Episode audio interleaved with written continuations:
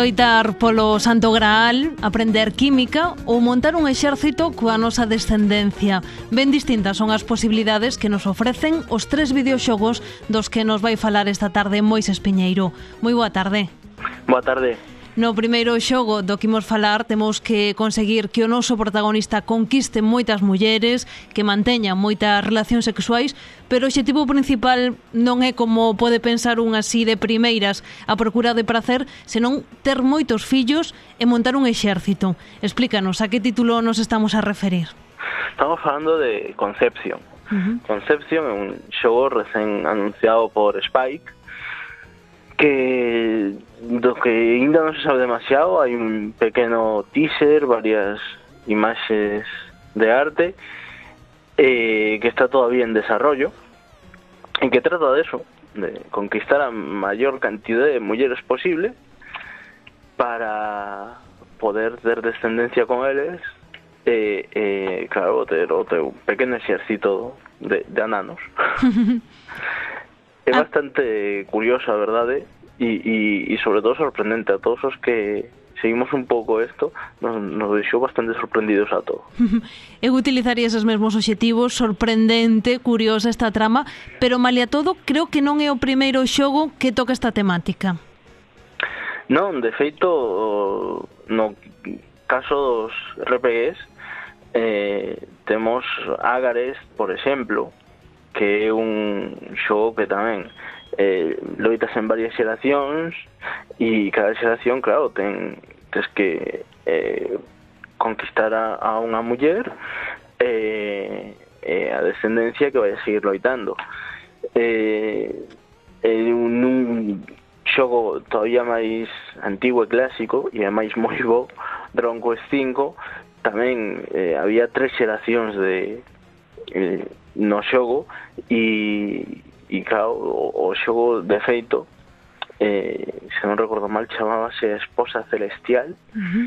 eh, tiñas que escoller na versión, polo menos na versión de ser entre tres eh, mulleres en a versión de eh, original de Super Nintendo entre entre dúas mulleres eh, para, para vamos, que fora a tua esposa, ter a tua descendencia e a tua descendencia era que os héroes elexidos. Uh -huh. Así que vamos, eh, non é un tema único, pero sí que está concebido de unha maneira bastante distinta. Uh -huh. Nosotros xogos non hai isto de, de ir eh, esta poligamia que se ve neste, neste xogo e dende logo non consiste en ir cos teus nenos por aí eh, batallando contra, contra monstruos. Ademais, entendo que se amplían moito as cifras, porque falabas neses xogos antigos de dúas, tres mulleres, creo que aquí as posibilidades son moito máis amplas. Sí, polo da agora non, non se sabe cantas van a ser, hai por, por agora no, nos eh, concept arts que saíron hai tres eh, no, catro parellas de, de nenos pero eh, no póster salen bastantes máis mulleres que unha dun tipo distinto. E segundo con que muller teñas os fillos van a seguir con as características ou outras uh -huh. pois pode ser guerreiros, outros arqueiros outros magos. Así que vamos eh, Mm, venche ben ter de varios tipos distintos. Claro. A monogamia neste universo non está nada ben vista porque leva a derrota, non consigues facer un exercito equilibrado.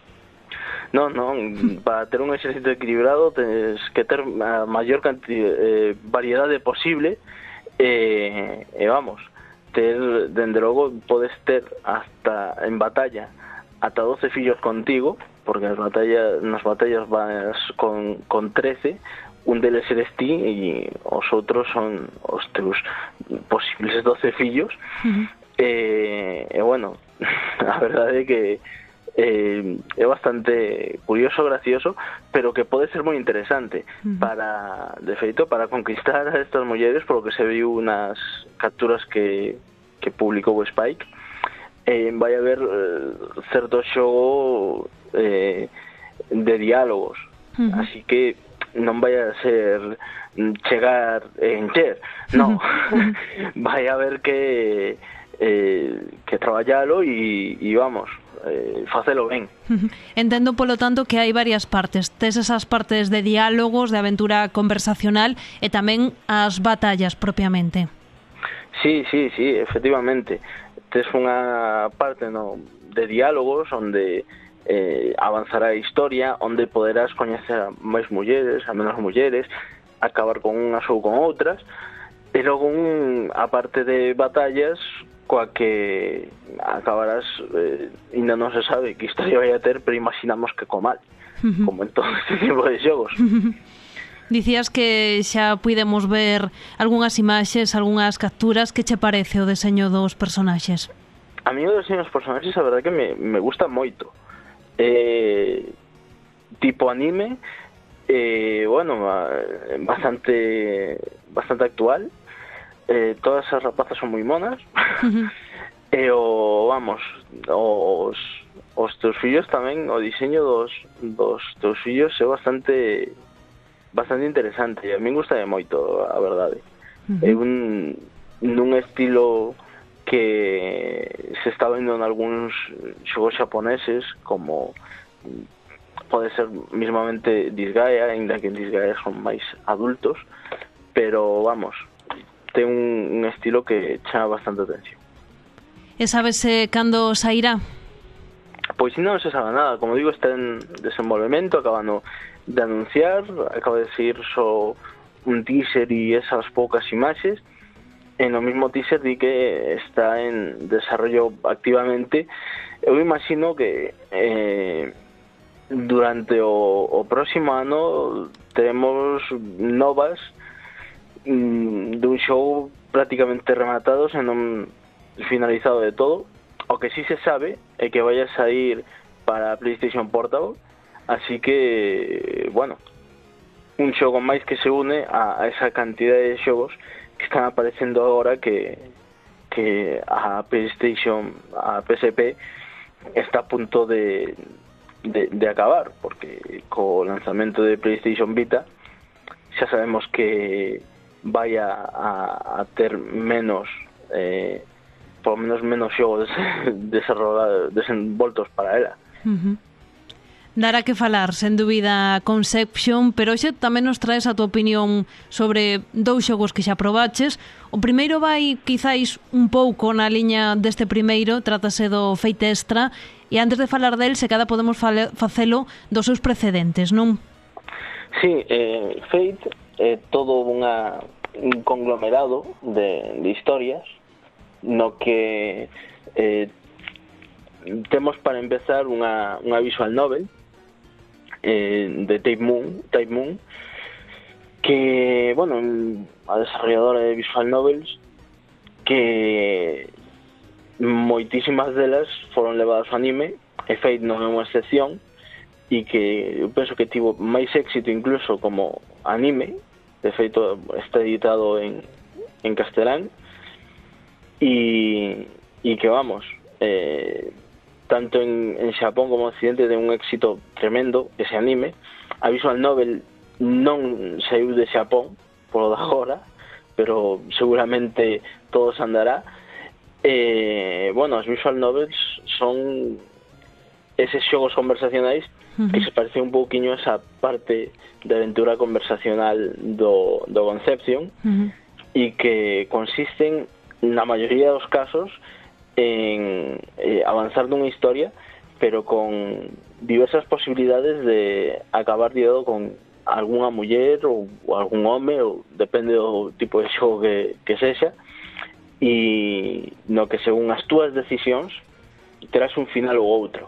De feito, a maioría dos visual novels teñen unha cantidade tremenda de finales e este fate extra eh, non é unha excepción nese, nese aspecto, xa que ten eh, seis finales, así que vamos, vamos a ter un xogo que ten moitísimas posibilidades, pero que non é unha visual novel. Neste caso un RPG con eh, certos eh, cousas de, de visual novel, de feito, eh, todo que non son as loitas está eh, claramente inspirado nunha, nunha visual novel e no universo de, de Fate co diseños feitos por Type Moon, que, vamos, dende logo fan uns dos mellores diseños que se poden ver agora mesmo en videoxogos en anime e que e conservando algún dos personaxes da serie Fate Stay Night pero eh, nun universo paralelo mm -hmm. é certo que a historia sigue a, ten as, o mesmo orixe que a loita polo Santo Graal no que Masters e Servants eh, loitan para mm, un pouco como nos inmortais de, de modo que só pode, pode quedar un que, que consiga o, o Santo Graal uh -huh.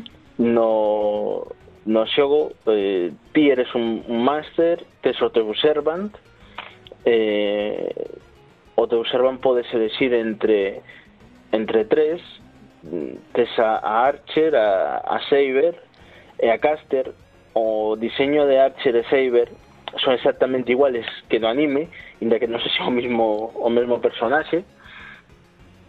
E, eh, cada un dos tres ten un, unhas habilidades distintas. E bueno, eh, a, consiste en ir avanzando, eh, enfrentándote a, a estos eh, outros masters enemigos eh, sobre todo eh, ir relacionándote un pouquiño con toda a xente do, do teu instituto. Un instituto onde se concentran os 128 masters uh -huh. que loitan polo Santo Graal. É unha cousa bastante curiosa porque só podes loitar e as loitas son a morte ademais eh, dentro da, da arena. Uh -huh. eh, vamos, o, o cal moitas veces se pode deixar descolocado porque en, en moitos momentos eh, estás falando con un máster enemigo de, vamos, de modo moi amigable, pero tarde ou temprano vas a ter que enfrentar a morte a él. Uh -huh. Así que vamos, uh -huh. é unha especie de Battle Royale uh -huh. que lle dá a verdade que moito interés o o xogo. Non hai piedade, polo tanto. E como se desenvolven as loitas? Como é o sistema?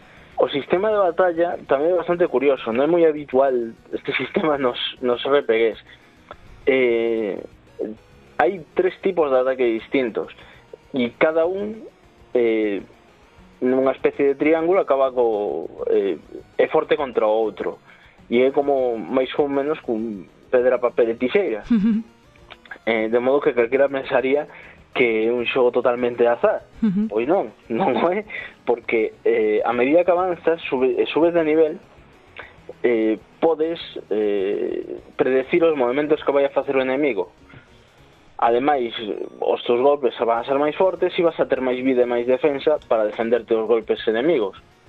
Así que vamos, en realidade, eh, tes eh, moito que traballar para ir avanzando nas batallas e non só unha cuestión de, de sorte como podería parecer en, en principio.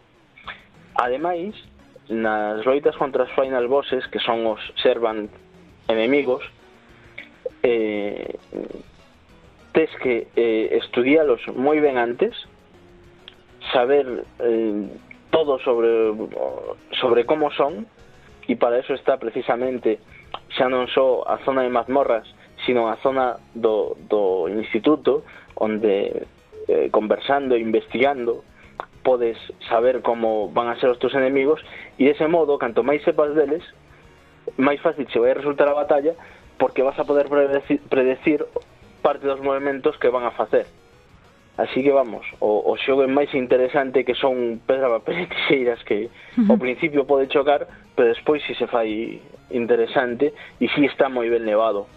A verdade é que é bastante está bastante ben que un xogo feito únicamente o amparo do éxito de Fate eh, este tan ben feito normalmente cando se fan estas cousas os xogos son estar feitos de prisa correndo, pero neste caso non.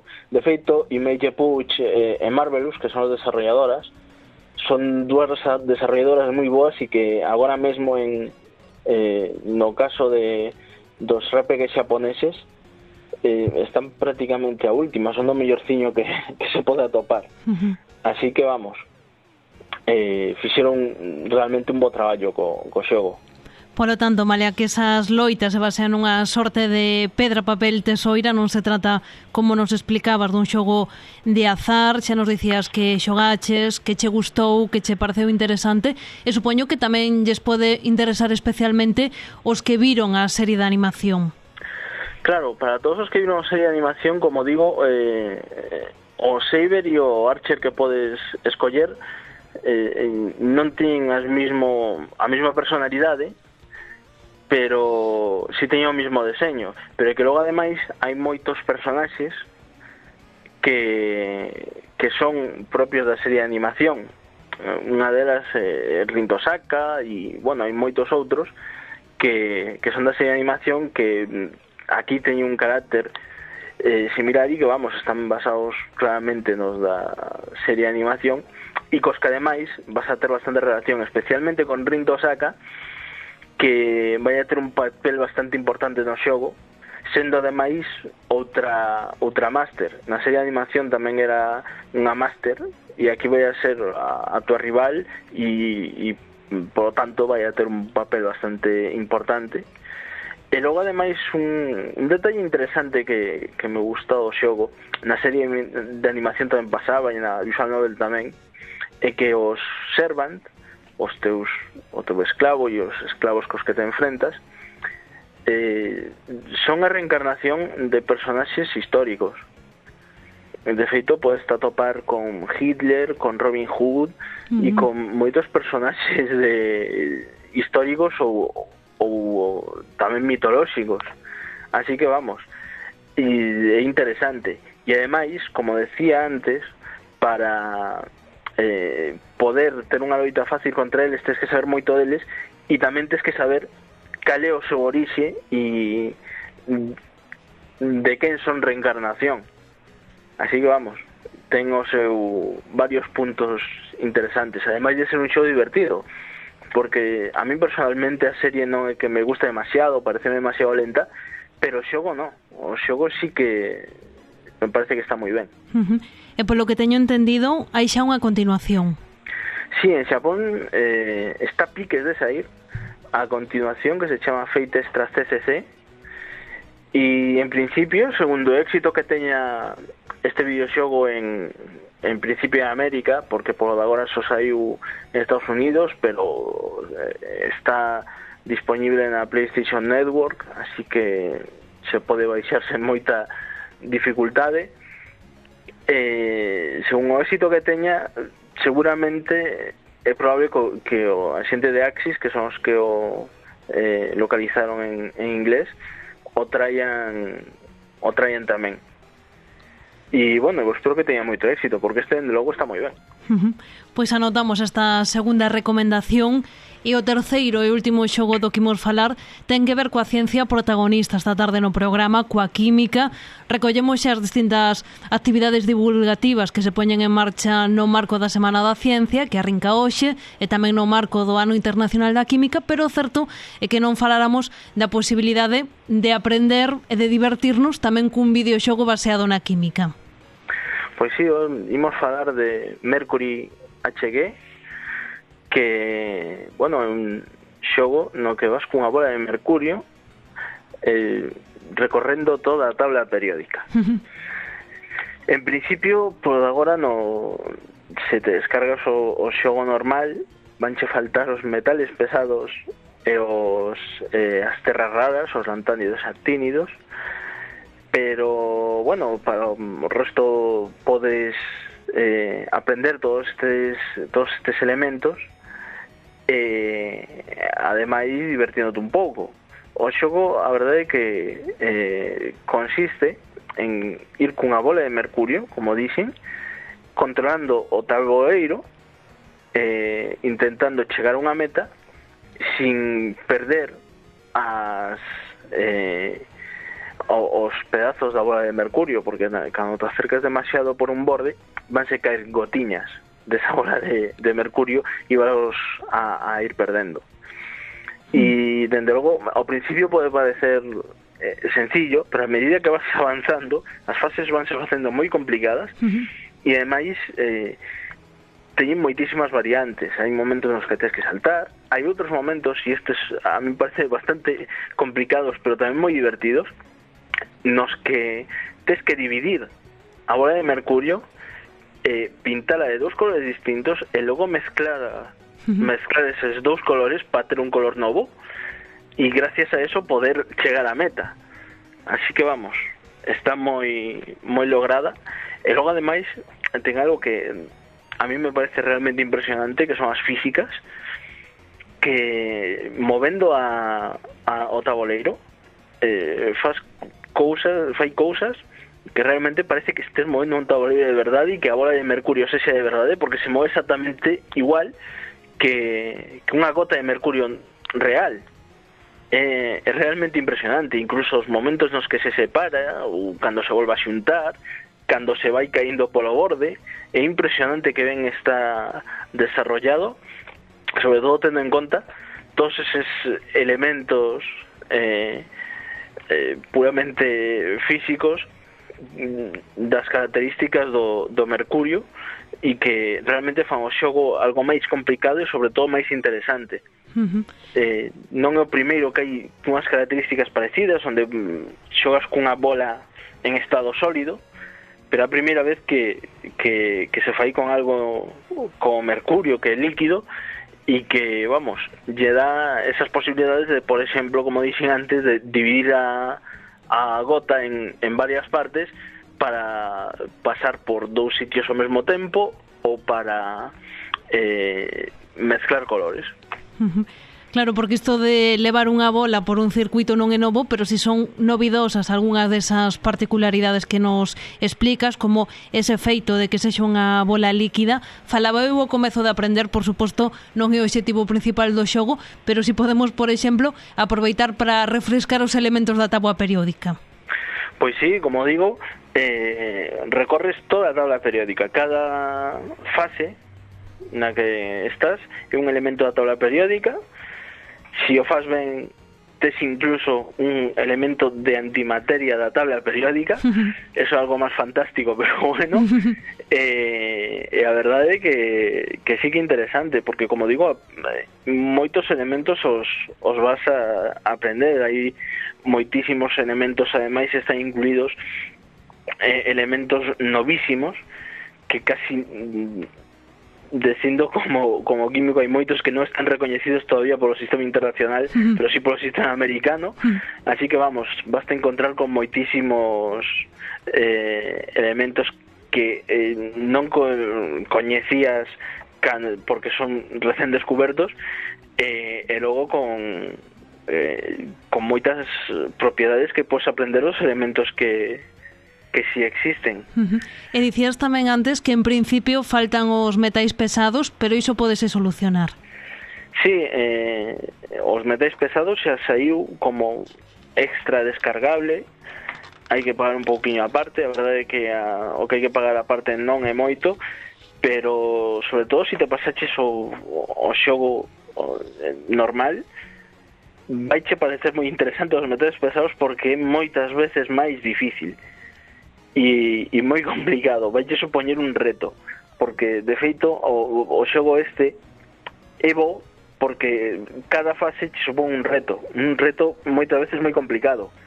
Unha vez o consigues, pois podelo rexogar, pero cando tes a suficiente soltura xa demasiado fácil para ti pois gracias a estos eh, extras descargables que como digo son o de metales pesados pero ademais dentro unhas semanas vai a sair o de terras raras eh, son máis complicados, de feito moito máis complicados. A primeira fase de meter expresados eu foi probala e quedarme un pouco eh, despistado, basicamente, porque eh, non ves o, o, o camiño que tens que recorrer, porque o camiño se vai facendo a medida que vas andando. Algo moi poético, por certo, pero é moi complicado, porque non sabes se eh, te vas a ter que xirar nunha parte do circuito ou se o camiño continúa ou te vas a caer. Así que vamos, eh, é moi interesante e sobre todo, como digo, moi complicado e supón un gran reto esta, este extra dos metales pesados. Entón, como conclusión, podemos dicir que o recomendas como videoxogador e como químico, que che gustou dende as dúas perspectivas. Sí, a verdade é que sí eh, como químico recomiendo porque eh, incluso para os que estudiamos química hai moitas cousas que, que das que te esqueces ou que ou que son novas e, e, e se non estás o día eh, pois non as sabes. E, e cousas así que, que non son moi complexas non é algo que, que che vaya a dar un título universitario pero pero sí que sí que son interesantes e como videoxogador tamén porque eh, o que o que digo, supón un reto e un reto moi complicado en moitas veces. Pois quedamos con estas tres recomendacións que nos trouxeches hoxe a sección de videoxogos. Moises, moitísimas grazas por estar con nos cun día máis e sabes que te agardamos de novo o xoves. De co xoves.